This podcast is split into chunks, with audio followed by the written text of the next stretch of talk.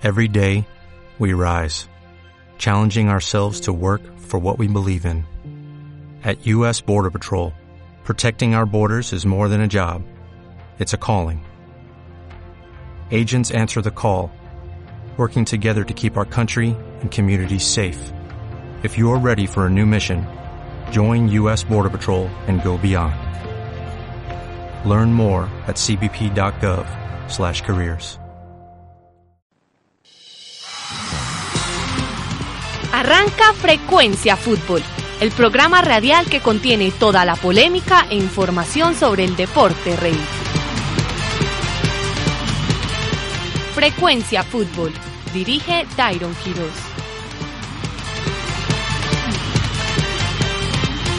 Sí, sí, sí, sí, sí, sí, sí. Cuando son las 2 y 12 de la tarde del 31 de julio arranca la segunda emisión de Frecuencia Fútbol de este semestre con un equipo full de información y de debate deportivo con todo lo que ha sido la renuncia del Pecoso Castro esta mañana al Atlético Bucaramanga, la eliminación del Deportivo Independiente Medellín y Patriotas Fútbol Club de la Copa Sudamericana, la fecha número 5 del fútbol profesional colombiano y el show de Neymar que no sabemos en qué desembocará, si terminará jugando finalmente para el Paris Saint Germain, se está peleando con sus compañeros, pareciera haberse despedido de los jugadores de Real Madrid. Todo esto lo estaremos analizando aquí en la segunda emisión de Frecuencia Fútbol. Hoy transmitiendo también desde Facebook y desde Acústica, la emisora digital de la Universidad EAFIT, como todos los lunes. Entonces arrancamos presentando a los que hacen posible este programa.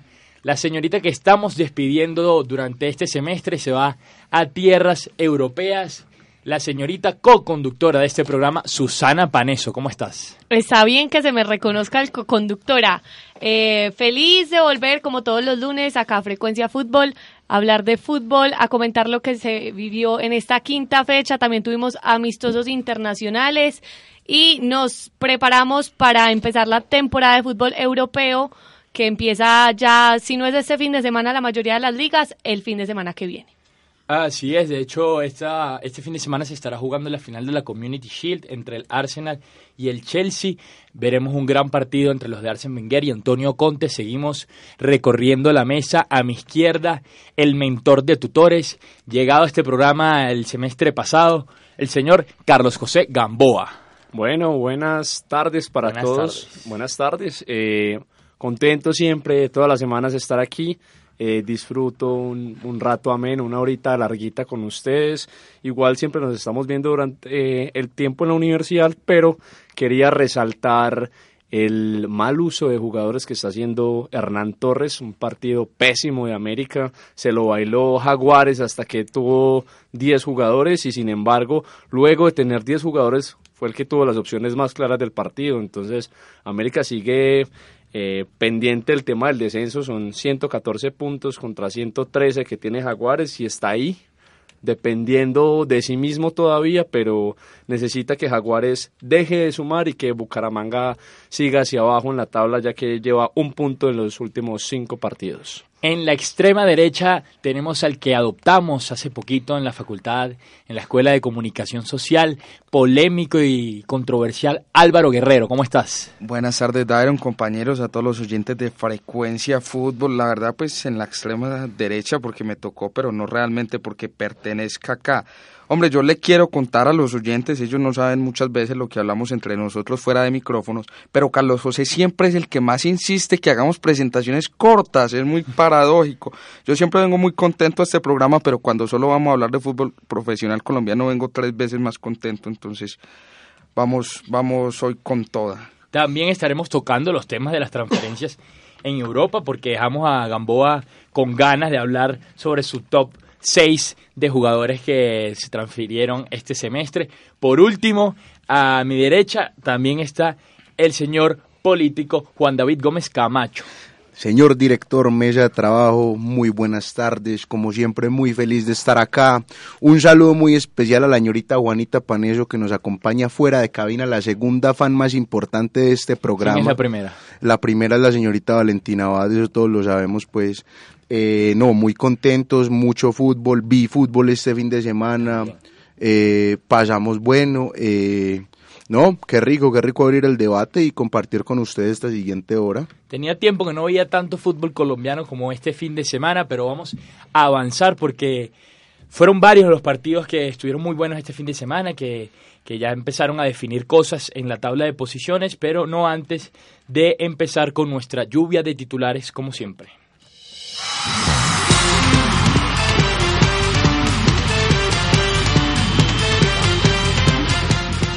Adiós al sueño continental. El Deportivo Independiente Medellín dijo adiós el pasado jueves a la Copa Sudamericana, tras caer en el Atanasio Girardot 3 por 2 frente al Racing Club de Argentina. Los dirigidos por Juan José Peláez tuvieron en los botines de Leonardo Castro la remontada del partido de ida en la que la academia se había impuesto por 3 a 1. Sin embargo, algunos desaciertos administrativos, sumado a las desatenciones individuales y colectivas en la defensa del equipo Escarlata, contribuyeron para que los dirigidos por Diego Coca estén hoy en la siguiente fase del certamen, en la que enfrentarán a Corinthians de Brasil.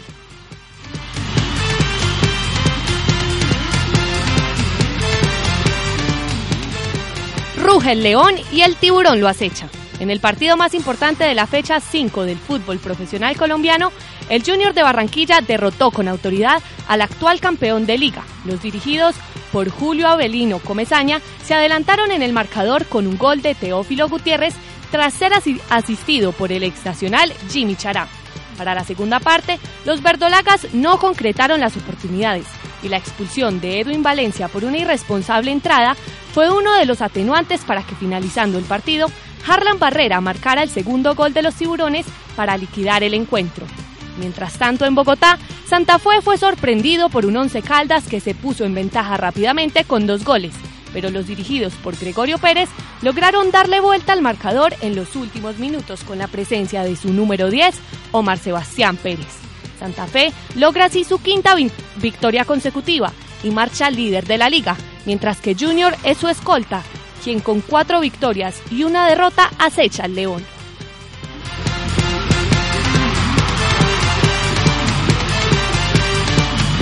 Y continúa la hegemonía parisina en la Supercopa francesa. El sábado pasado, el Paris Saint-Germain obtuvo su quinto título de la Supercopa francesa, al vencer 1 por 2 al Mónaco de Radamel Falcao. El actual campeón de la Ligue 1 comenzó ganando el partido en tierras marroquines con gol de Sidibé, pero los parisinos le dieron vuelta de tiro libre con, con un tiro libre de Dani Alves y cabezazo de Rabiot. La primera jornada de la Liga Francesa se jugará este fin de semana, cuando el Mónaco enfrente a Toulouse y el PSG a Amiens.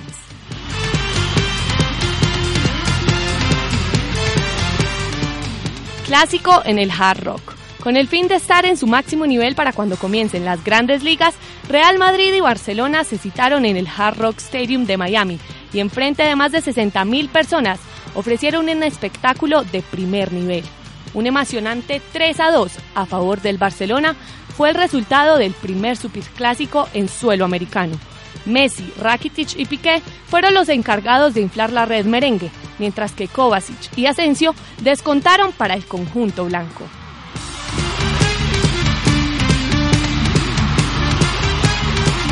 Hasta aquí los titulares en Frecuencia Fútbol.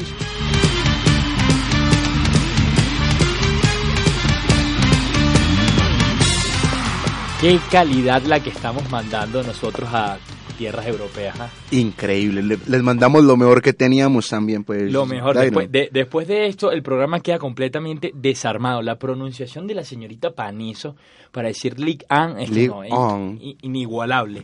Vamos entonces a entrar en materia porque en Copa Sudamericana Colombia se quedó prácticamente sin representantes, a excepción y a espera de lo que pueda pasar en el partido de este jueves entre Junior de Barranquilla y Deportivo Cali. recordemos que la ida quedó uno a uno allá en tierras caleñas. Estaremos esperando el partido entonces del jueves, pero por lo pronto Patriotas quedó eliminado ante Corinthians allá en Brasil 2 a 0 un partido muy bueno. Yo, lo, yo sí tuve la oportunidad eh, de verlo, planteado por el profesor Diego Corredor. La verdad me sorprendió mucho la manera que salió a jugar Patriotas, siendo visitante, jugando en Brasil, en un equipo con tanta tradición como lo es el Corinthians, y aún así salió a proponer, salió a, a quitarle el balón al rival en, en campo contrario y tuvo muy buenas jugadas y muy buenas oportunidades con jugadores muy buenos que tiene, como el caso de, de Roballo, Larry Vázquez, el 10 también de apellido Vázquez, Omar, Omar, Vázquez. Vázquez. Eh, jugó muy bien el conjunto, el conjunto patriota, para ser sinceros. Llegó el primer gol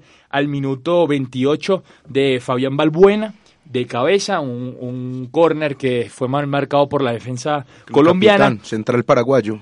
Así es, y finalmente Pedriño terminó finiquitando la serie al 91, ya casi con todo dado, pero el equipo colombiano sorprendió porque es un equipo que era la primera vez o, que estaba jugando Copa Sudamericana, si no estoy mal, y ante un Corinthians muy bueno del profesor Fabio Carrile y le supo hacer frente. Un Corinthians no solo muy bueno, sino que va de primero en el Brasileirado y lleva más de 30 fechas invicto.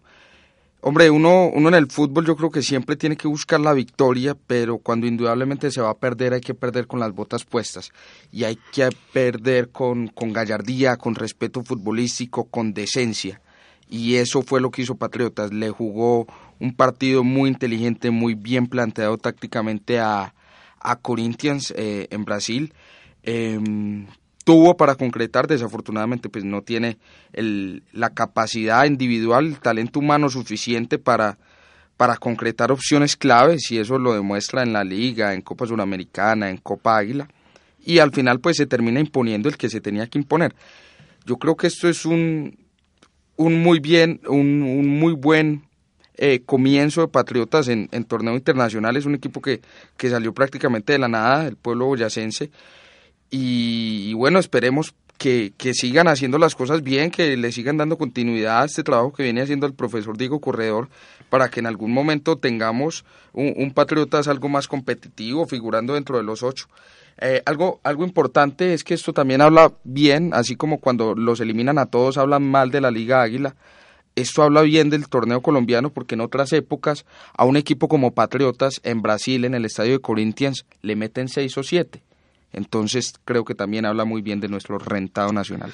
Yo pienso, Alvarito, que el tema de hablar del rentado nacional, y ya lo habíamos discutido con una persona extra micrófonos, no tiene que ver directamente con los partidos que podemos hacer internacionalmente, sino del nivel de qué buenos partidos podemos ver nosotros en, en, en el partido local. O sea, este es un Patriotas, que si nosotros ponemos este Patriotas a jugar contra Junior, digamos, en la liga local vamos a tener un partido realmente bueno.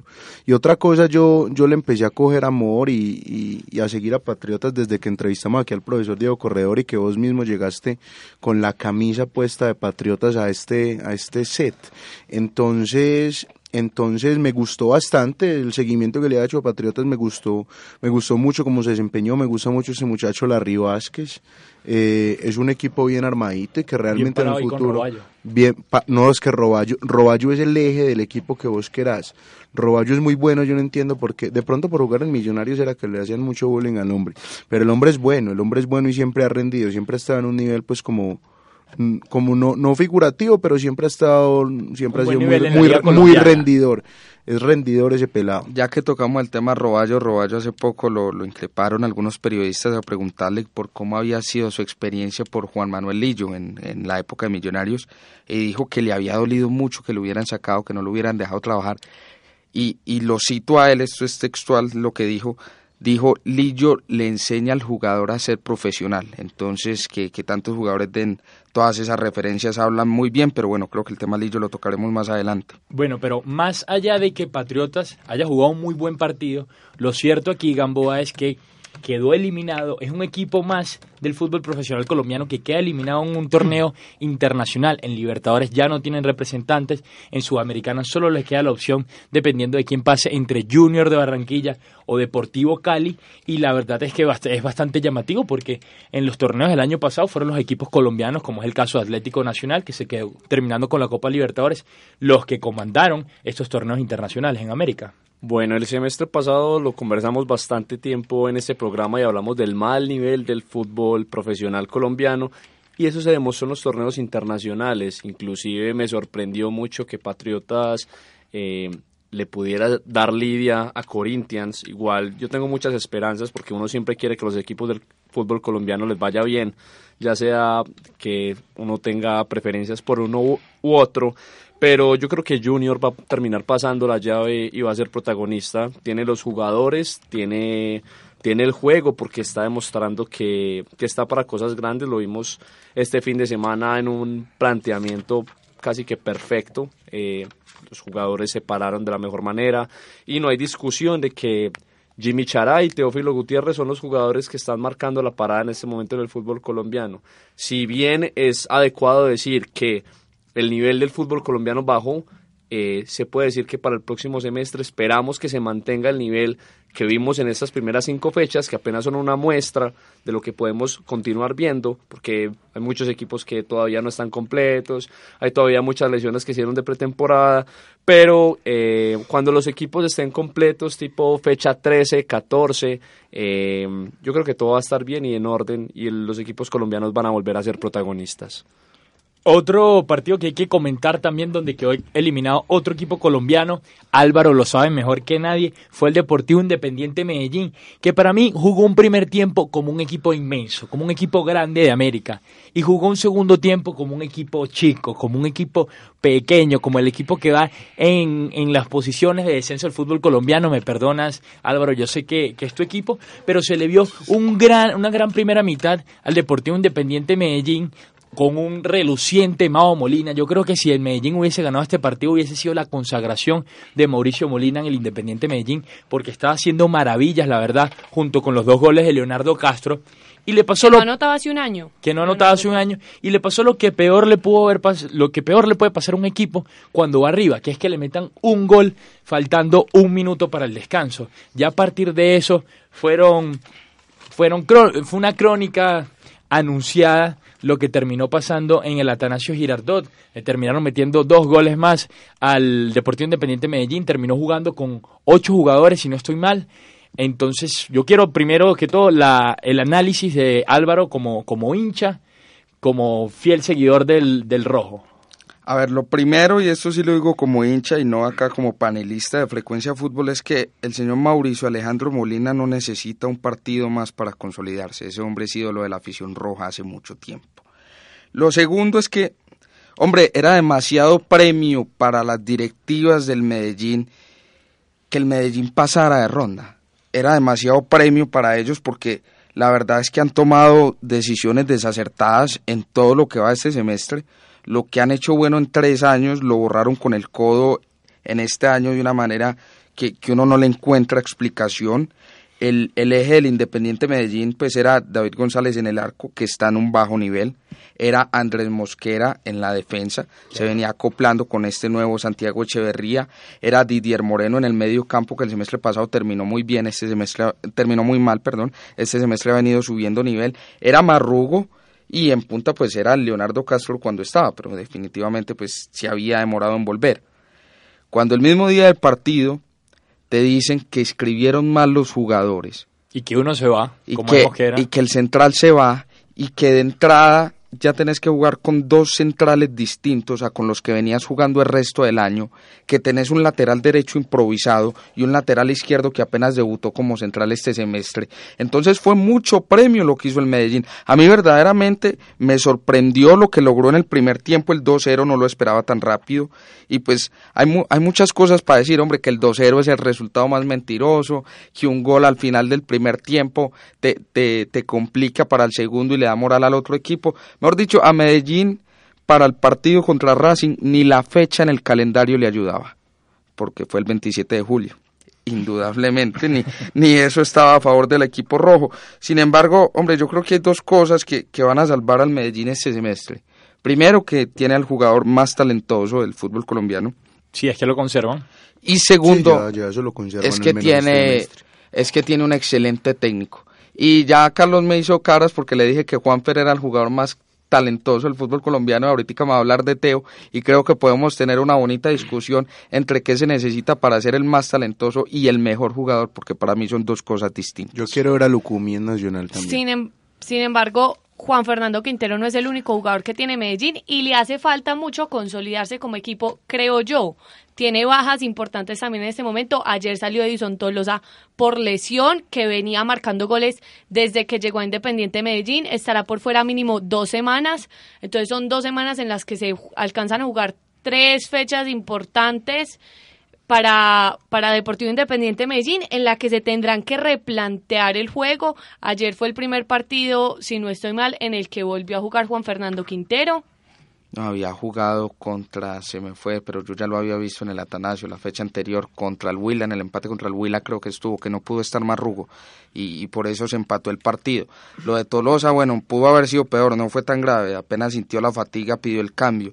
Eh, ahí puede entrar Jairo Moreno, que está entrando muy bien a los partidos. Siempre Jairo ha entrado bien, pero ya, ya dijimos aquí que no está para ser titular. Él siempre remata muy bien los últimos 15, 20 minutos de cada partido, pero cuando le toca ponerse la, la, camisa realmente desde el principio le va muy mal a Yo estoy, yo estoy esmatado, la verdad, se los tengo que decir con, Eduardo Atuesta. Yo, yo pues la pelota Atuesta esta se la estoy pidiendo siempre y ahora que está jugando Mao, ver a Mauricio siempre es una alegría enorme y a toda esta Mao, Juanfer, si esa sociedad se, se, se, confabula, empieza a dar muchos resultados, yo creo que sería muy feliz. A eso iba, que le, le falta tiempo en la cancha a los tres jugando juntos para consolidarse, porque lo hemos visto, pero no quiere decir que estén ya no, a Medellín, a Medellín le falta Medellín le falta y no sé si, si lo logre hacer, porque lo mismo dijeron el año pasado que lo iban a hacer y no lograron hacer nada. A Medellín le falta tiempo y trabajo, no, pero es que el Medellín del año pasado es que la final adelantada era Nacional Medellín, todos sabíamos eso.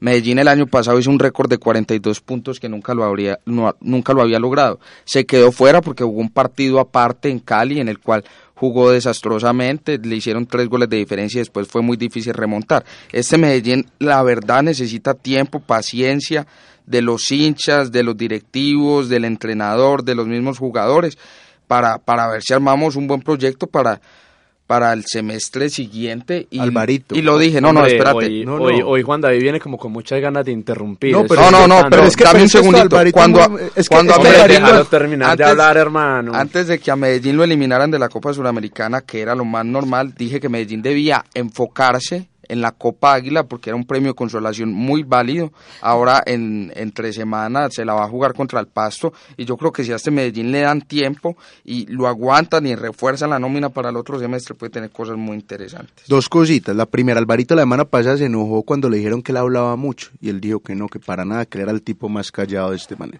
Segundo, Alvarito hablando de Independiente Medellín parece hablando uno cuando, le preguntan por Cuaresma, por Ricardo Cuaresma, que es un jugador muy... No, no, no, que es un jugador muy bueno, sino que solo le falta pase y gol, pero es un jugador muy bueno. Alvarito, ese equipo. no, no, no, no las comparaciones, son comparaciones muy aterrizadas, me parece a mí personalmente. hoy, hoy veo a Juan David como con el, el acento antioqueño más marcado que todos los días, pero. Pero yo solamente voy a terminar con una cosita para que nuestro señor director nos cambie el tema. Y es que vi que la gente del Independiente Medellín, gente no las personas que son hinchas del Independiente Medellín ya venían como cabizbajos y no fue como mucha la asistencia. Eh, la, asistencia empezó a crecer cuando vieron que marcaron los dos goles y se empezó, se empezó a llenar un poco más el estadio. Pero un error de marca personalizado que es de Didier Moreno en, en ese centro Cosa tan rara. de Racing eh, trae el gol de, de Racing que ya después de eso se desmorona. ¿A qué vengo? Hay que tener, como dice Álvaro, hay que tener proyecto con el equipo, con los jugadores, con el técnico y con la hinchada, que es lo más importante. Si yo quiero ser un equipo grande, si yo quiero ser un equipo que empieza a resaltar internacionalmente, la remontada comienza días antes y no la remontada no empezó con la hinchada y hemos visto que los equipos más grandes de Europa, inclusive Atlético Nacional cuando tuvo que remontar resultados en Copa Libertadores y Copa Sudamericano, contra em, Rosario, comenzaba la remontada días antes con su hinchada. Eso es lo que le falta a muchos equipos de acá, tener fe en su equipo que si estoy por debajo igual hay que seguirlo queriendo, es el equipo de uno, hermano. Pero si bien es un proyecto a no tan largo plazo, diría yo, el del Deportivo Independiente Medellín, que como dice Gamboa, tiene que estar conformado por hinchada, por directiva, por jugadores que tienen un muy buen equipo, diría yo, el, el Independiente Medellín tiene o puede tener de los mejores mediocampos en la Liga Colombiana junto con Didier Moreno, Atuesta, Mao Molina y Juan Fernando Quintero. Lo que le falta es el proyecto, pero me preocupa por el hecho de que la directiva ah, se ha estado poniendo en dudas durante estos días de si va a continuar o no la directiva del Deportivo Independiente de Medellín. Que, al Medellín se, que el Medellín cambie de directiva en mitad de semestre podría ser lo peor que, que le estaría pasando el conjunto Escarlata, porque estaría desmoronando todo el proyecto y quién sabe quién sale junto con la directiva, porque en esos cambios de directiva, ya lo vimos en Atlético Nacional, empieza a salir un poco de jugadores, de, directivos, de entrenadores que se van descontentos y, y estaría echando para atrás el proyecto del Medellín. Vamos a pasar entonces a Liga Águila, porque como bien lo dijo el titular escrito por el señor Carlos José Gamboa, el León sigue ¿Cómo, ¿Cómo, fue que pusiste? Ruge el león y lo acecha el tiburón. Y no lo pudo haber descrito de una mejor manera porque Santa Fe se encuentra con 15 puntos en la primera tabla después de haber remontado un partido que iba ganando el Once Caldas, el conjunto de Pacho Maturana 2 a 0, terminó ganando el equipo santafereño 3 a 2. Empezó el partido con gol de Eder Farías, venezolano recién llegado aquí a tierras colombianas, al 28 Davinson Monsalve marcó el segundo para los locales, pero a partir del 43 se vino la remontada estrepitosa del conjunto de Santa Fe. Gol de, de, Wilson Morelo de penal, John Pajoy y William Tecillo. Un gran partido del Once Caldas en principio. De hecho, comentábamos por, por el interno en WhatsApp que quizás podía ser el despertar, la resurrección del Once Caldas. Estaba, de verdad se veían jugando muy bien, tiene muy buenos jugadores. Este equipo, Pacho, Pacho Maturana, es un entrenador que, que no se pone en duda, pero Santa Fe eh, supo implantar como, como lo ha venido demostrando durante las últimas fechas. Contame. Pacho Pero salió, él, no, no, no. Tiene unas ganas de Pacho, interrumpir. Pa, Pacho salió campeón en Venezuela. Hablando, yo inspirado hablando, ¿por qué? No, no, no, porque cre creo tener ese vago recuerdo en mí de que Pacho salió campeón en no, Venezuela. Pa Pacho no me viene, no salió me viene campeón en Venezuela. El que fue campeón en Venezuela fue Bernal con el Marítimo en 1988. Y el señor Jorge Luis Pinto también con el Deportivo Táchira, Táchira en el Táchira. 2010, si no estoy mal. Pero entonces continúo con la descripción del, del, Pena, del partido Juan David. Eh, terminó remontando el conjunto de Santa Fe. Sigue cinco partidos invictos, puntuación perfecta. Impresiones que te deja el partido, Gamboa. Hombre, muy triste por Pacho Maturana. Un gran técnico, una gran persona. Pero yo creo que, el, pro- el proyecto de la institución no lo ayudó. Según algunas fuentes me han dicho que le prometieron a algunos jugadores, que si le iba a invertir al equipo, y yo creo que se está manejando lo mismo. Regresó Johan Arango porque terminó la sesión. Gran partido pero hizo ayer Johan puso Arango. dos pase gol, pero es que ¿cuál es la nómina? ¿Cuál es la nómina tan mala del Once Caldas? Pues no es un equipo top, pero la Johan nómina de la Arango y Once ya. Caldas no está Nadie en mal. que este momento nómina. Farías se destapó con un gol. sí. Michael Ortega no me parece pues tan malo. Pues uno en el que- Bayer Leverkusen y terminar en Once Caldas, uno tiene que ser malo, el, Alvarito. el, el central, el, cent- no, en serio. Hombre, el es- central que marcó el gol tampoco Pero Once Caldas es un equipo que nos tenía acostumbrados a ser siempre protagonista. ¿Hace Dentro de los cuántos después, años? después de la, después del 2004 se Ah, metió no. en varias finales contra Junior Sí. casi siempre, eh, se metía siempre en los ocho y, y ahora para acá va a, empe- va a empezar a tener problemas de descenso.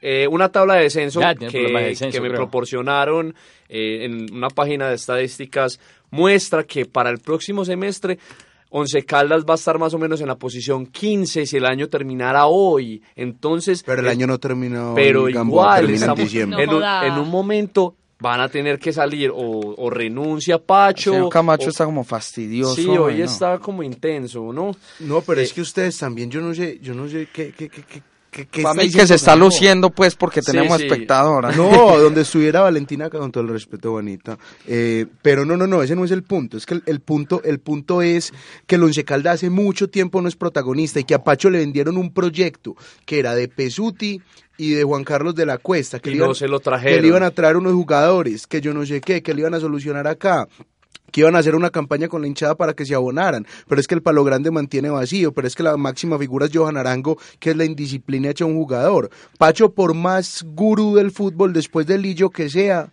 el hombre no es Dios. El hombre tiene que trabajar con lo que tiene y tiene recursos muy limitados. Y eso es lo que deben entender los hinchas del Once Caldas que le piden a Maturana que muestre lo Maturana que es él y, el- y uno tampoco puede hacer rosas con zancudos, pues. No, no, no, hasta aquí llega. Entonces, por otro, por el otro lado de la moneda, eh, Gregorio Pérez tiene una mano bonita con Santa Fe, un Santa Fe que se nota sólido en todas sus líneas, un Leandro Castellanos que está en un momento, eh, yo creo que en su momento top en la carrera, eh, una línea defensiva comandada por William Tecillo, que tal vez en este momento es el mejor central de la liga colombiana y se encuentra jugadores con muy buenos momentos. Es el caso de Roa, lo hablamos en la semana pasada, Jorge Perlaza, eh, hablamos también de Wilson Morelo, que ya lleva cuatro goles en este torneo y se está destapando y suplió a varios delanteros que tuvo que utilizar Santa Fe, que al final no inscribió a Stracualursi, que luego de un comentario mío en esta sala como que le cayó la sal y lo mandaron otra vez para Argentina, para Tigre. Eh, inscribieron a Amir Setter que está lesionado, está también Jamilson Rivera que, que ha estado opacado por, por la presencia de Wilson Morelo y Anderson Plata que vuelve a recuperar el nivel que tenía con, con Gutiérrez. Y Santa Fe sigue teniendo un as bajo la manga que es mágico, que es Omar Sebastián Pérez, porque hubo dos goles, pelota quieta, Tiro libre Omar Sebastián Pérez, gol fijo. Entra Pérez en cualquier partido en el que Santa Fe tenga que darle vuelta al marcador. Pelota quieta, cobro de Omar Sebastián Pérez es casi 99% fijo que es un gol. La prensa ya llama entre el minuto 60 y el 70, entre el minuto 65 y 70 ya es el minuto Omar Pérez porque por lo general siempre en los partidos entra en ese minuto y cambia el, destino del partido, o sea, eh, pelota quieta, por influyente o mete un balón quirúrgico, no, Omar es diferente, Omar puede es tener la edad que sea, puede tener problemas con el técnico, con la hinchada, pero yo creo que Omar Sebastián es primordial, esté o no esté en la cancha de Santa Fe. A eso iba yo, porque es un jugador ya de edad que entra a la cancha y su diferencia la hace es cuando hay balón quieto, porque no es un jugador ya ni de velocidad, ni que ah, llega al choque. Omar, no es ni por la edad, Omar desde joven ya no podía saltar, a Omar las rodillas nunca le sirvieron para nada diferente a meter pases quirúrgicos y poner asistencias. Un, comentario, Dairon, antes de que me digan que yo hablo mucho. A mí, con todo respeto, respetando pues apreciaciones de todos ustedes, para mí Once Caldas tiene mejor nómina que Cortuluá, que Equidad, que Patriotas, que Alianza, que Jaguares, que el Tolima, que el Huila, que el Tigres, que Águilas y que Envigado. Ahora yo creo que sí se puede hacer más con lo que hay ahí. Yo comparto la opinión de Álvaro, la verdad es que la nómina de Once Caldas no me parece malo, el, el profesor Pacho Maturana mucho menos, y yo le daría un poco más de tiempo. Yo le daría más de tiempo a Maturana que, que termine de sentar al equipo, que termine de ponerse, de ponerse de acuerdo con la directiva, que le cumplan por lo menos una gran parte de lo que le prometieron, para así el poder meter al Once Caldas este semestre entre los ocho primeros y, llegar, llevarlo a la segunda fase del torneo, por lo menos. Y el mismo Maturana está pidiendo el tiempo. Ayer en la rueda de prensa dijo, llevo dos meses, aún estoy construyendo un equipo y le está pidiendo tanto a la afición como a los periodistas que nos caracterizamos por darle duro a todos los técnicos y jugadores cuando no hacen las cosas como nosotros creemos que deberían ser. Y él está pidiendo ese tiempo, me imagino yo que es porque él ve el potencial en el equipo, porque no creo que Pacho Maturana se meta a un proyecto para hundirse No es un entrenador del que se tenga que dudar su talento para decir, no, es que Maturana es un mal entrenador y nunca va a dar resultados. No es así, démosle el tiempo necesario. Varias cositas. La primera, Maturana es un señor del fútbol. Le tenemos que dar gracias, gracias a, Alonso Caldas que lo trajo y que tenemos a uno de esos señores del fútbol dirigiendo en el, en el entorno local. También otra cosa, al Once Caldas no solo hay que darle paciencia, hay que darle platica hay que meterle platica, hay que meterle otro patrocinio quizá, porque es que con el de Kenworth de la montaña yo creo que no es suficiente. Tienen un solo patrocinador grande que se supone que iba a inyectar mucha parte económica y no inyectó. Y también cuando estaba viendo las nóminas me di cuenta de que solo conocía como a tres o a cuatro del Once Caldas. Me preocupé, yo dije, ¿y este equipo dónde salió? ¿Y este equipo por qué está jugando acá? O sea, realmente yo pienso que hay que, que, hay que meterle, hay que meterle duro, hay que meterle duro al tema para mí Once Caldas no se mete a los ocho este semestre. Si le meten plata lo suficientemente a final de año, podemos pensar en otra cosa para pa, el año entrante. Otro partido grande de la fecha número 5 fue el Junior 2.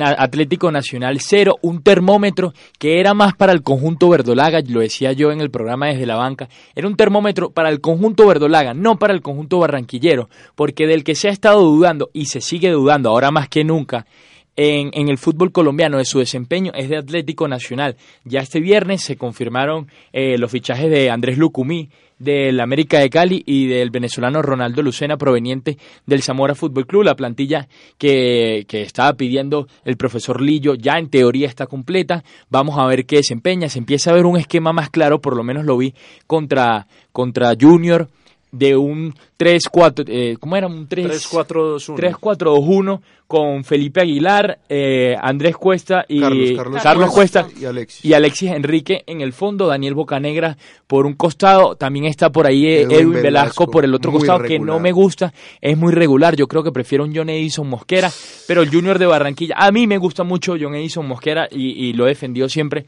en este programa. Co- ¿Como por un qué qué? Junior, a mí me parece que es un jugador bastante rápido, que te desequilibra bastante por la banda, mete buenos centros y eso para mí es suficiente y es lo que necesito para un volante por la izquierda. A propósito, ahora que Iron hace ese comentario, me hizo acordar de los desafortunados hinchas de Medellín que critican a Juan Fernando porque no corre. Y es que en nuestro entorno local le pedimos más a los que juegan que corran y no a los que corren que jueguen. Entonces me acordé de eso ahora con Hombre, ese es que Él comentario. hizo, el él hizo un gol importante, creo que fue en Copa Sudamericana. de Ah, lo único que hizo Mosquera importante en Nacional fue un codazo que le metieron Fue- allá pero- en techo y Total, de Alvarito, de hablar. acuerdo. Pero ya va, o sea, Joneiso Mosquera viene a estar en una plantilla de Atlético Nacional donde había muchos jugadores que estaban por encima de él. O sea, era la plantilla de oro de Nacional que salió campeón de Libertadores No, y no, casi no. campeón de la Copa Sudamericana. No, no, Es- no. John Edison Mosquera alcanzó a pelear el puesto con Arley Rodríguez, con Cristian Dajome, el mismo, el mismo. Luis Carlos Ruiz, pues Ibargüen cuando estaba bien, porque alcanzó a tener muchas lesiones. Pero siempre- nunca con los top. Siempre fue, No, porque muchas no- veces fue titular, pero Nunca lo comparamos con un Lobo Guerra ni, ni siquiera con un no- Marlos es que no- Moreno. es que no, no, no, com- no compartió plantilla con ellos. Estuvo en, en el de la Copa Sudamericana, claro que sí. En el de la Copa llegó, Sudamericana llegó, llegó a llegó. compartir. Llegó a compartir. El, el punto aquí, bueno, ya sí pasando lo de Junior, porque Susana me, me empieza a hacer caras, la co-conductora. Teo, eh, Teófilo Gutiérrez marcó el primero y también el segundo con pase de, Jimmy Chará, un pase 3D espectacular. Eh, no, mentira, el, segundo gol lo, lo marcó Harlan Barrera. Harlan Junior. Y bueno, quería saber de mm, Susana, que vio el partido ayer contra Junior de Barranquilla, ¿cómo lo ves? ¿Qué le falta a Atlético Nacional? Varias cosas. Me gusta que se consolide la defensa de tres en Atlético Nacional porque le da mucha más movilidad por las bandas. Es un proyecto a largo plazo porque todavía no me convence mucho la defensa de Nacional. Los jugadores que tenemos, Felipe Aguilar apenas está volviendo a coger su nivel, estuvo por fuera, pero es un jugador que tiene mucha presencia y podría llegar a ser un gran capitán de Atlético Nacional. A Alexis Enríquez ya no rinde lo que rendía antes, es un jugador que con la edad se está poniendo lento y le cuesta mucho el regreso. Eh, y se vio ayer en uno de los goles de contragolpe, Alexis Enríquez no apareció porque no le dio la velocidad. Carlos Cuesta también se va consolidando, entonces me parece que la defensa de tres en Atlético Nacional es un proyecto muy bueno, pero hay que darle tiempo. Un proyecto que está ablandando el profesor Lillo. Eh, ¿Cómo vi el partido? A mí no me chocó el planteamiento de Juan Manuel. Me parece que si él va a trabajar a, como lo decíamos en el programa pasado, el proyecto de Nacional es un proyecto que se tiene que proyectar para el año entrante en copas internacionales, no tanto para esta Pero liga sin local. hacer el ridículo en la liga local tampoco. No, y no lo va a hacer. No, y no lo va a hacer, porque es que a eso mismo iba. Nacional perdió ayer 2 por 0 en el Metropolitano, pero en los primeros 25 minutos Nacional pudo neutralizar al Junior. La primera aparición de Jimmy Chara fue en el minuto 26 cuando hizo el gol en un... Caraca, chara. Sí, no, Un eso pase no lo estoy negando, pero Atlético Nacional los pudo neutralizar los de primeros... selección Colombia, escuché por ahí. No, no, no, no. no, Lo no. pudo neutralizar los primeros 25 minutos. Y Junior, por más de que tenga un juego que este semestre le están saliendo las cosas muy bien a Junior, va de segundo en la tabla, creo yo que Junior no tiene juego colectivo. La única colectividad que hay en Junior es Jimmy Chará, Teófilo Gutiérrez. Y con eso es suficiente, la verdad, con eso es suficiente. En este momento, como están las cosas, con eso es suficiente para ganarle Equidad, para ganarle a Jaguar. Bueno, tal vez a Jaguares no, pero fue suficiente al final para ganarle a Alianza Petrolera, Alianza no. tampoco fue. Alianza le ganó. Entonces, el Cortuluá, Envigado, Río Negro. O sea, empezaste con dos que Sí, realmente... exactamente. No, fueron me das confianza. Lo que no es como yo estoy acostumbrado a hablar de equipos del descenso, tal vez por eso se me metieron a la cabeza. Entonces, los equipos que están de últimos en la tabla, Bucaramanga, Río. Negro, Envigado, de pronto Cortuluá. Cortuluá que está jugando tan más- bien. Cortuluá a está jugando tan bien, Carlos. Pero Sí. como lo dije, y en todas las ligas, uno clasifica Ganándole a los chicos. todos los chicos. Y yo creo que con esa nómina es suficiente para ganarle a todos los chicos. E inclusive ya le ha ganado a dos grandes. Entonces, ¿Crees? Pero no, Dos- no, ah, yo no estoy diciendo que no, solo estoy resaltando que no hay juego colectivo, son individualidades y qué pasa si alguna de esas individualidades se ve o neutralizada o sale por lesión o como Teófilo Gutiérrez estará ausente las próximas dos fechas por sanción.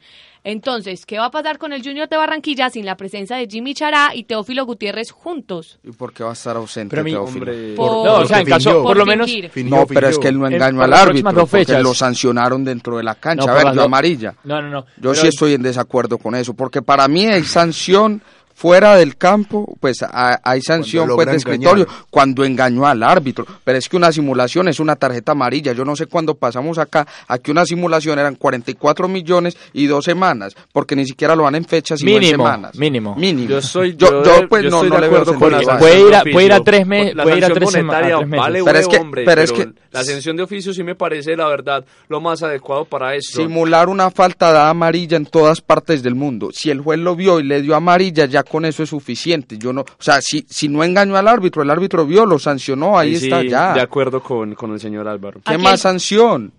La- no puede haber más Yo- sanción. no, yo Lo que entiendo el es que- punto, pero acá, acá lo que voy es, Teófilo Gutiérrez está sancionado y estamos discutiendo lo que va a pasar. la sanción oficial, no... Eh, están, pues están estudiándola, dicen. Lo más seguro es que estimado sean sea dos dos semanas, 48 partidos. millones. 44. Lo mismo le dieron a Luis Carlos. Ruiz, si no estoy mal. Sí. Y a Jacobo Cufati también en, en, en su momento también. Como así, En Cufati ha, jugado. Cufati ha jugado seis minutos desde que llegó a esta liga y ya le dieron sanción de 40 No, millones. no, no, también. no, no en esta, no en Ah. esta, no en este semestre, pero sí en el No, no, semestre no, en pasado general el millonario ha jugado contra Huila. No, pero 10 sí ha tenido sus ¿no? oportunidades y, y salió, también estuvo por fuera dos partidos De hecho, con Cufati, 44 Cufa- millones. Cufati en, en Win Sports le dieron la calificación más baja en promedio de todo el plantel de Millonarios. ¿Qué opinión te merece, Dairon Rafael? Es un él es un jugador muy bueno, pero que la verdad... le falta pase y gol. No, no, no. Él, él- él- él, de hecho es el jugador diferente para mí de, de este Millonarios. Lo que pasa es que es de esos jugadores muy frágiles que se lesiona muy fácil en cualquier entrenamiento, en, cual- en, en cualquier partido. De hecho, llegó a cuando debutó con la selección Vinotinto eh, en eliminatorias sudamericanas. Dos minutos después de, de debutar, se terminó lesionando y estuvo por fuera casi dos meses. Hombre, Junior empieza a jugar con un circuito, eh, es un 4-4-2 muy marcado, pero la verdad muy ofensivo. Sebastián Hernández por una banda, Jimmy Chará por la otra, Teófilo Gutiérrez que viene a ser de 10 en bastantes ocasiones y ni siquiera de 10. Teófilo Gutiérrez es suelto por toda la cancha porque vemos que en uno de los goles se tira por el sector derecho, atacar la banda de Daniel Bocanegra que venía regresando y logra, logra eh, poner el pase para Harlan Barrera en una jugada espectacular, más de 15, 16 toques que logra hacer el Junior de Barranquilla. Pero Atlético Nacional en los partidos importantes, sobre todo cuando uno está jugando con extremos de la categoría de Jimmy Chará, no es posible salir con una defensa de 3 o de 5, como la queramos llamar.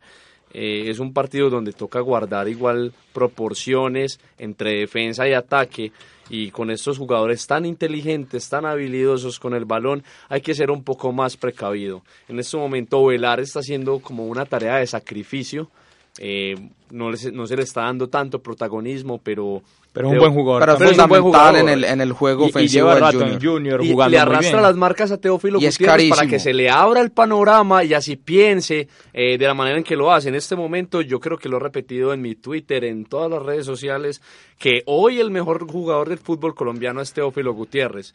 Eh, mejor jugador, no, el, no sé si el más talentoso, pero eh, démosle espera a este Junior a ver cuando le falten sus, sus estrellas, qué variantes va a utilizar Julio Avelino Comesaña para, para enfrentar a los rivales grandes. Eh, por otro lado, también tuvimos, bueno, Deportivo Independiente Medellín 1, Cortuluá 0, que lo terminó salvando Juan Fernando Quintero al 73. Como decía Álvaro, Cortuluá está jugando muy bien, la verdad. Está en el puesto número 6 de esta liga para esta quinta fecha. Y también el América empató con Jaguares 0 a 0 en condición de visitante. Quería que Gamboa nos diera un breve resumen de lo que está pasando con el equipo del profesor Hernán Torres. Hombre, Hernán Torres eh, llegaba con la fama América de Cali que con los equipos o con los partidos importantes utilizaba planteamientos muy defensivos y lo comprobé. Eh, es cierto. Pero eso es una tendencia acá en Colombia. No, tampoco. en Colombia cuando uno tiene una nómina, cuando uno tiene una, cuando uno tiene una nómina superior a la del rival, uno tiene que salir a atacar. Cuando uno es el equipo grande y necesita salir de zona de descenso, uno tiene que salir a atacar. Y luego en rueda de prensa de Hernán Torres eh, lo recriminan por haber utilizado este planteamiento y él dice, no, pero es que si salgo a atacar me van a llenar. Hombre, tuviste por casi 30 minutos un hombre más en la cancha y aún así el Jaguares estaba dando un baile. Igual eh, no hay que menospreciar al equipo de Uber Boder, que siempre se paran bien los equipos de Boder, dan líder a los equipos de Boder, y aunque es como el que recicla jugadores de, del resto de los equipos grandes, eh, hace muy buenos partidos y lo vimos eh, el semestre pasado que alcanzó a meterse a los ocho y le causó varios problemas a Atlético Nacional. No, no, no, no, no, varios no fueron. Sí, le causó problemas. Sí, le causó problemas. Los puso a apretar en el le puso, le, le, ganó a Junior el semestre pasado, un gran partido con Millonarios, le ganó a América en el Pascual, pero inclusive el América del semestre pasado tenía más variantes que el América de hoy. Y eso es culpa del técnico. ¿Por qué? Porque si el técnico pide unos jugadores y la junta directiva se los lleva, es para empezar a mostrar resultados. Una inversión de más de 5 millones de dólares este semestre y tienen inclusive mejores resultados el semestre pasado. Entonces tal vez el semestre pasado no fue cuestión de jugadores. El problema desde el principio fue que el técnico no ha demostrado o no ha pensado en las variantes para sacar el potencial máximo de cada jugador. Ahora, lo peor que le puede pasar a la América es cambiar de técnico ahorita. Eso sí sería pues una decisión fatal, que haga confiar en lo que haga Torres. A mí por el contrario me parece que Torres comete el error de que siempre quiere jugar de tú a tú, así lo, así, así lo hizo con Millonarios y se trajo ocho del Santiago Bernabéu, así lo hacía con Medellín. Eh, a mí siempre me pareció eso Hernán Torres, lo tienen que aguantar y, ese equipo tiene que levantar cabeza porque con Jaguares desde el inicio del torneo sabía que tenía el duelo por el descenso y de seis puntos perdió cuatro. Entonces es, es preocupante la verdad lo del América, que pasan y pasan los partidos y siguen zona de descenso. Hombre, eh, América tiene que mantener a Hernán Torres, eso sí, uno lo puede criticar todo este tiempo, pero eh, ya empezaba a sonar Jaime de la Pava para continuar el trabajo que ahora lo quieren en Bucaramanga ante la ausencia es tal vez el único técnico de categoría que está desocupado en la casa viendo los partidos de fútbol entonces Gamero Gamero también. Gamero también estuvo sonando pero yo creo que en ese momento América ya solamente tiene que dedicarse a terminar el torneo metiéndose a los ocho y siendo importante. Ya el descenso, yo sé que si clasificas a los ocho, el descenso se va a quedar en bulla. Que para el próximo año América aparecería más o menos entre las posiciones 13 y 14 para el descenso y, y esperamos que no vuelva a aparecer un equipo grande en esta zona. Eh, hablando un poco más de lo que es la tabla de descenso, se empiezan a complicar algunos equipos para el próximo año es el caso del Huila. El Envigado el próximo año va a estar en la posición 16 o 17. Y el proyecto del Envigado siempre va a ser eh, mantenerse en primera división y empezar a producir jugadores, porque así es como se mantiene el Envigado. Hace caja y vende la mayoría del porcentaje de un jugador. Envigado es una cantera, al igual que Tolima, que igual siempre se mete en los ocho, pero Tolima es una cantera. Huila tiende también a ser cantera, Bucaramanga es cantera y esos son los proyectos de esos equipos, sacar jugadores y vender para entrar nuevos de divisiones menores. Pero mantenerse en primera división. La mayor cantera del fútbol colombiano es el Deportes Quindío y el otro programa con más tiempo les digo por qué. Bueno, la tabla del fútbol profesional colombiano cierra entonces la quinta fecha el día de hoy con los partidos entre, no me aparecen por aquí, Alianza Petrolera, en, Águilas Duelo de coleros, Águilas Envigado en el Alberto Grisales, 6 de la tarde, estaré bastante pendiente de la cantera de héroes. Y Alianza Petrolero, Petrolera, Equidad, Santa Fe se ubica en la primera posición, como ya lo dijimos, con 15 puntos. Le sigue Junior de Barranquilla en la segunda. En la tercera se encuentra Deportivo Independiente Medellín con Alianza Petrolera, precisamente nueve puntos, y Atlético Nacional también con nueve puntos. En la sexta casilla, Cortuluá con ocho. En la séptima, América de Cali con 8 y cierra la fiesta de los 8 precisamente el conjunto del profe Diego Corredor, Patriotas con 7 unidades. ¿Les parece si agarramos un vuelo en dirección al continente europeo donde estará la señorita Susana en unos pocos días para hablar de lo que ha sido el mercado de fichajes allá eh, dejamos a Carlos José Gamboa con su lista hecha, lo la tuvo que sacar prácticamente al corre-corre el partido pasado y ahora sí queremos dedicarle un poco más de tiempo a, analizar lo que han sido estos fichajes en los conjuntos europeos, Gamboa.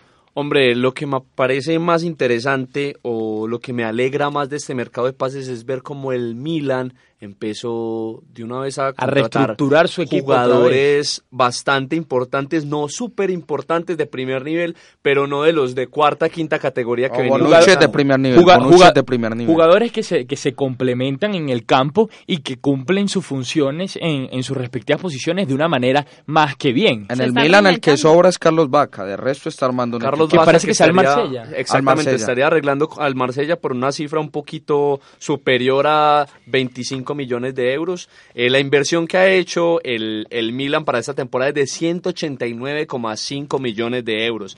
Una cifra que en Italia... una cifra que en Italia era impensada hace algunos años. Vimos que la compra más, más abultada, más o menos para el año 2000, fue la de Gianluigi Buffon, que fueron 51 millones de euros que tuvo que desembolsar la Juve al, Parma.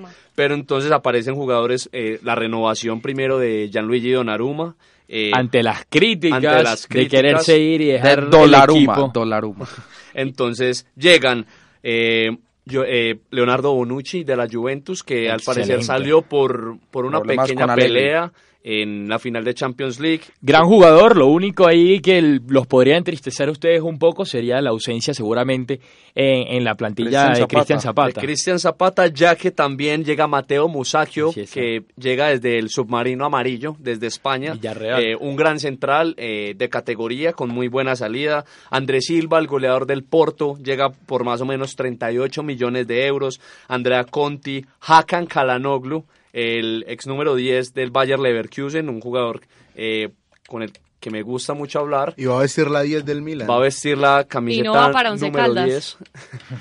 va a vestir la número 10 y es catalogado uno de los mejores cobradores de tiro libre del planeta. Honda se fue al Pachuca, ¿no? Eh, Ricardo Rodríguez, eh, lateral de que viene de la liga alemana del Wolfsburgo es suizo, de familia latina, llega por 18 millones de euros. Lucas Biglia llega desde la Lazio. Gran eh, jugador, el 5 Y Frank Kessie llega...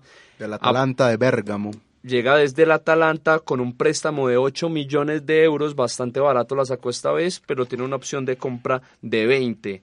Eh, salieron también algunos jugadores como son De Chiglio, que se marchó a la Juventus, La Padula, eh, Vaca, y una cantidad de jugadores que venían jugando eh, en estos últimos años Inclusive ¿Cuántos jugadores llegaron al Milan en total? Llegaron cuatro, más o menos 11 jugadores, un nuevo 11. 11 jugadores con 135 millones de euros y, piensan pagar 220 y el Milan, Y el Milan es un equipo... Cuca se queda.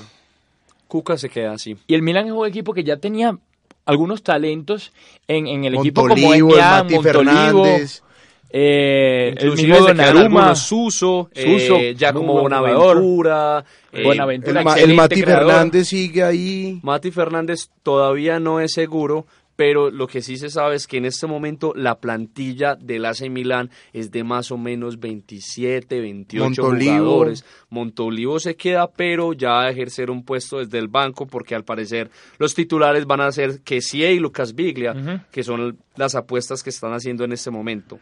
Eh, por otro lado, en el, mercado de pases, eh, ya el señor director nos va a dar unos minutos para que hablemos tal vez de la llegada de Neymar por 222 quiero millones comentar, o Mbappé. Quiero comentar precisamente eso, la supuesta llegada de, de Neymar al conjunto parisino por 220, 222 millones. ¿Qué telenovela? Se estima que estará llegando. Así es. Eh, para mí, yo voy a dar mi, mi opinión rápidamente.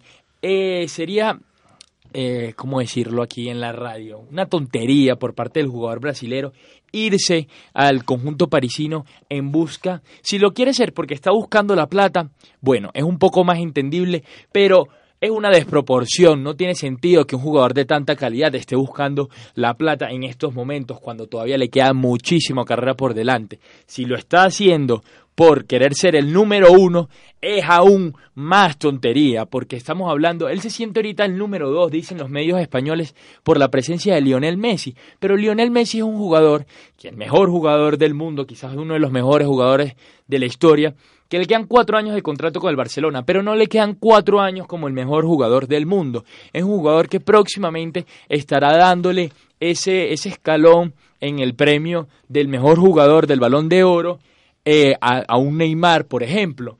Y Neymar, en su afán de querer ser el mejor jugador ya, se va al Paris Saint Germain, donde le garantizo que va a ser el mejor jugador no solo del equipo, sino de la liga, pero que ya luego, para que ese jugador ya consagrado lo saquen de ahí a un equipo de élite europeo, entiéndase por equipo de élite, un Manchester United, un Real Madrid, un Barcelona, un Bayern, eh, un Bayern Múnich, que son los que disputan la Champions, va a ser prácticamente imposible porque la cláusula de recesión de ese muchacho va a valer demasiados millones de dólares y se va a quedar enterrado en el Paris Saint Germain hasta que llegue un jeque árabe o un equipo chino y lo saque de ahí. El pecado de Neymar tal vez fue decidir irse al Barcelona. Él desde el principio sabía que iba a jugar para Lionel. Ya en Santos cuando se consagró, pero él está jugando en ese momento para Lionel y es lo que pasa con los equipos grandes. Al más grande hay que jugar para él. Pasa inclusive en los equipos del fútbol colombiano. Todos en Atlético Nacional juegan para Dairo Moreno Magnelli Torres inclusive es el máximo eh, asistente o máximo colaborador de, del delantero tolimense, pero yo creo que Neymar tiene que tomar la decisión de ser el mejor o si quiere ser el más millonario o si quiere quedar en la historia como el, el fichaje más caro. Eh, eso solamente lo sabe él, eso eh, la verdad yo estoy muy reservado con esa opinión. me es indiferente si va a la Liga Sí, un, hombre no, no arriesga. no, pero, pero, pero Neymar tenía claro que él llegaba al Barcelona y tenía que jugar para Messi, porque él lo dijo en su presentación en el año, no me acuerdo cuál fue, 2012. 2013, 2014. Bueno, 2012-13 creo que fue la presentación de Neymar y él lo dijo en la rueda de prensa, yo no vine acá a ser el mejor, yo vine a ganar títulos y a jugar con uno de los mejores y a jugar al lado del mejor. Y dijo que era Lionel Messi.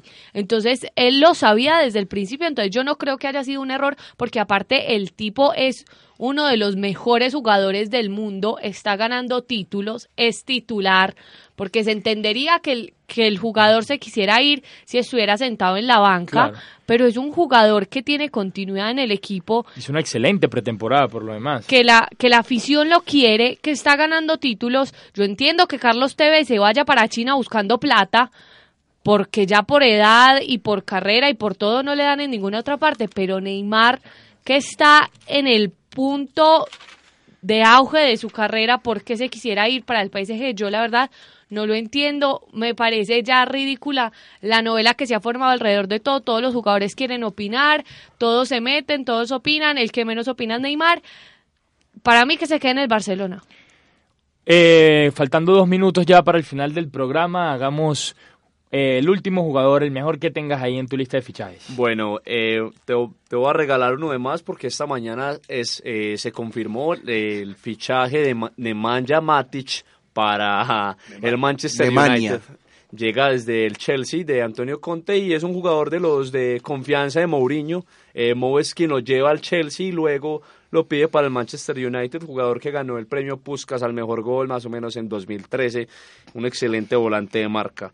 Pero yo creo que hasta el momento el único que rompe ese mercado de pases es Romelu Lukaku. Y quiero escuchar también a, a Juan David, a Juan David Gómez que le gusta tanto este delantero belga que aunque parezca de bastantes años, apenas tiene 23 años. 23 años, no es un toro del área, es un toro del área, va a ser pues yo hubiera yo me hubiera quedado con Zlatan, pero, pero yo creo que lo vamos a disfrutar bastante en esta Premier League. Va a estar muy bueno y muy interesante este año. La Premier League estará, la verdad, excelente ante la ausencia de Nemanja Matic. Llegó el francés Bakayoko al Chelsea. Parece que Fellaini es uno de los jugadores que podría estar saliendo de los Red Devil con la llegada de Matic. Así es, Galatasaray. Ya son las 3 y 11 de la tarde de este lunes 31 de julio. Nos despedimos, nos estaremos sintonizando dentro de dos semanas. La señorita Susana Paneso quiere decir algo. Nos vemos dentro de 15 días para mi último programa acá en vivo en Frecuencia Fútbol. Síganos por las redes porque así no no haya programa dentro de ocho días por ser festivo. Tenemos toda la información en nuestras redes. En Twitter estamos como Frec Fútbol y en Facebook nos encuentran como Frecuencia Fútbol con toda la información minuto a minuto de los partidos de la Liga Profesional Colombiana y del fútbol internacional. Nos vemos. Vamos a rifar las dos boletas al pool party de Frecuencia Fútbol por las redes. Nos vemos en 15 días. chao, chao. Chao. Frecuencia Fútbol el programa radial que contiene toda la polémica e información sobre el deporte rey.